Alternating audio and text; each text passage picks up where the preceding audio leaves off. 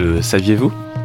Le rat noir est une espèce invasive originaire d'Asie tropicale qui s'est répandue dans le monde entier au rythme des voyages européens. Appréciant particulièrement les climats chauds, elle prolifère aujourd'hui en Polynésie française où elle est considérée comme un risque majeur pour la biodiversité locale.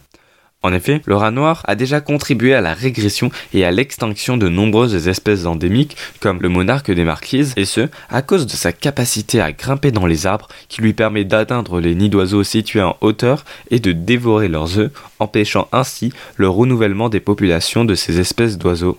Le rat noir a aussi un impact négatif direct sur la flore locale par la consommation d'espèces endémiques comme le santal, mais il a également un impact plus vicieux et indirect puisqu'il contribuerait aussi à la propagation des myconias, une autre espèce invasive.